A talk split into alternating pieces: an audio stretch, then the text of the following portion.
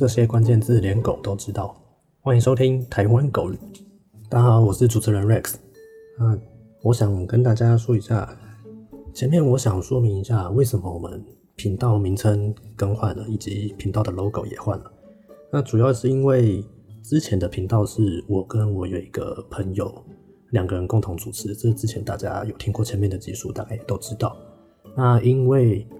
现在我的那个朋友现在也不做了，所以我就决定改变一下频道的名称以及内容。那这一次就正式更名为台湾狗语，A Dog is Talking。那为什么会取这个频道名称呢？主要是因为台语跟国语加在一起，然后会变成一个戏称叫台湾国语嘛。台湾国语那也跟台湾狗语有点像。那主要的经营之后经营内容的方向就是会去收集一些入口网站的新闻。像是 Google 啊、FB 啊，或是这这这类的社区网站去搜寻主要台湾人每周都在关注的大小事，以及热搜的关键字是什么。那未来也会有一些冷门的关键字搜寻，那会以浅显易懂的方式讲解给各位听众。那今天我主要就是要讲我们本周台湾发生了哪些大事。那这些事是台湾人主要会关心、会看的新闻。那我主要的收集时间是从五月三十一号到六月五号。这次我收集了大概有五个关键事件，台湾发生的事件是台湾人主要会去做关心的。那第一件事呢，就是跟疫苗有关。现在的 COVID-19 的疫情蛮严峻的，不像我们之前防疫了一年多的时间。我们在五月十五号的时候，疫情本土疫情大爆发嘛。那最近又有全国面临。第三级警戒，很多人的工作啊，或是旅游，以及一些休闲娱乐都被禁止了。那我们现在单日也都维持在四五百例的案例在新增。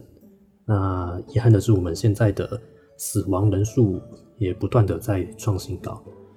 那也因为这样的时空背景下，所以台湾人现在目前比较关注的就是疫苗能不能打。那现在台湾疫苗比较缺乏的情况下，我们的国产疫苗现在又没有办法，又现在又没有办法去做实打，还在二期解盲的状况下，所以现在台湾现在的状况就是人人自危，居家办公的形式也已经是常态了。所以今天我们第一个呢，就是跟疫苗有关的高端股票跌停，高端股票跌停，这个其实还蛮有趣的。高端疫苗就是台湾的一个生技公司，那它是由台湾政府有做背后的支持去开发 COVID-19 的疫苗。那它在五月三十一号的时候，股价发生跌停，主要是因为，呃，有在投资人大概都知道，高端疫苗它在今年一月的时候，股价不断的往上攀，在五月二十几号的时候，股价已经涨到。三百多，接近四百，但今年一月的时候，股价只有一百出头。那台湾就有一些比较热心的网友啊、乡民啊，他们就去查说，哎，为什么这个股价会突然半年还不到半年就涨了四五倍？那是不是背后有一些高官啊、政府啊有做炒股的嫌疑啊，把股票炒得这么高？但是国产疫苗现在还在二期解盲。但是现在的 CDC，也就是我们的指挥中心，现在又很力挺我们台湾疫苗，我们又买了预定的高端跟典雅的疫苗，总共一千万剂。那就有一些网络的乡民就会认为说，哎，这个是不是有官商勾结啊？那导致于说六月一号，总统蔡英文就出来开了记者会，那他也记者会的内容主要就是。针对说，哎，他，嗯，这边政府也是希望大家能相信政府啊。那疫苗的部分，我们也采购的国外疫苗也够多，只是还没到。那在还没到的一些还没到的这中间的空窗期，那可能会需要去买到国产疫苗。那未来也希望大家对国产疫苗要有信心。那有趣的是，总统居然在记者会上面罕见的针对。政府炒炒股这件事情去做澄清，说台湾政府并没有任何官员或者是图利的事情，就是图利国产疫苗那些高端疫苗以及廉雅的疫苗。那如果有任何违法的事情，也欢迎有人去做举证，去检举，这现象还蛮有趣的。就结果台湾人民反而不相信政府的话，投资人也纷纷撤资，让高端原本从最高点曾经涨到四百一十七块，到上周五收盘跌到只剩两百三十元。哇，那个真的是直接腰斩啊！也也有很多投资人就是因为这样子血本无归啊。那这一则新闻也，光 Google 的入口网站统计这边就有超过台湾就有超过五万笔以上的搜寻，那也发这也显示台湾人其实也蛮多人关注这件事情的。那这是我们第五条高端股票跌停的新闻。接下来热搜第四名的新闻大小事，就是也是跟疫苗有关，也是。新闻是发生在今天，美国疫苗抵台，有就是美国有三名参议员今天搭了军用运输机，于今天早上七点的时候抵达台湾的松山机场。那这次访问的过程中，也带来了七十五万剂的疫苗提供给台湾。那这次是免费的提供，那这对台湾的疫情是蛮大的帮助的。之前有一则新闻是在说。美，我们台湾有向美国去购买疫苗，但当初美国以台湾的确诊数，相较其他国全球国家的话，确诊数其实是蛮低的。因为我们目前总计从去年疫情发生到现在，五千多将近六千例的案例，那跟其他国家来比的话，像是印度啊，或是美国啊，这些都是破百万、破千万的确诊案数，的确是小巫见大巫了。但是我们台湾人的天性，可能我不知道是不是台湾人的天性就是比较怕死，所以因为这样子的关系，台湾政府也积极的去寻找疫苗，因为能解决疫情最终的方法还是去注射疫苗那这件事情其实对台湾也是一个蛮大的帮助。热搜第四名，美国的疫苗有七十万剂抵达台湾。接下来第三名其实也是跟疫苗有关，就是日本送的 A Z 疫苗。免费送一百二十四万剂疫苗，那这则新闻其实，在 Google 的搜寻平台上就超过单日超过十万笔搜寻。那其实这也显示到台日友好。我们台湾人之前的针对日本三三一的大地震有捐赠蛮多的物资以及捐款，那台日本人也都有收到，也铭记在心。那他们在这一次就日本政府。宣布免费从他们在购置的七千万剂疫苗中提供一百二十四万剂给台湾，并且是免费的。那这个其实也跟上一则新闻一样，就是目前总计我们台湾收到国外的疫苗大概有一百九十九万剂，这是根据 CDC 上面的统计。那这些疫苗，老实说了，以我们目前施打疫苗的状况。通常都是在第一类跟第三类，也就是医护、警消以及第一线接触接触疫苗确诊者这些的的医护人员比较有可能会施打到。里面好像有还有一个是七十五岁以上的长者比较有机会会注射得到。那如果是一些普罗大众的话，可能还要再等一等。但这中间也发生一个有趣的事情，就是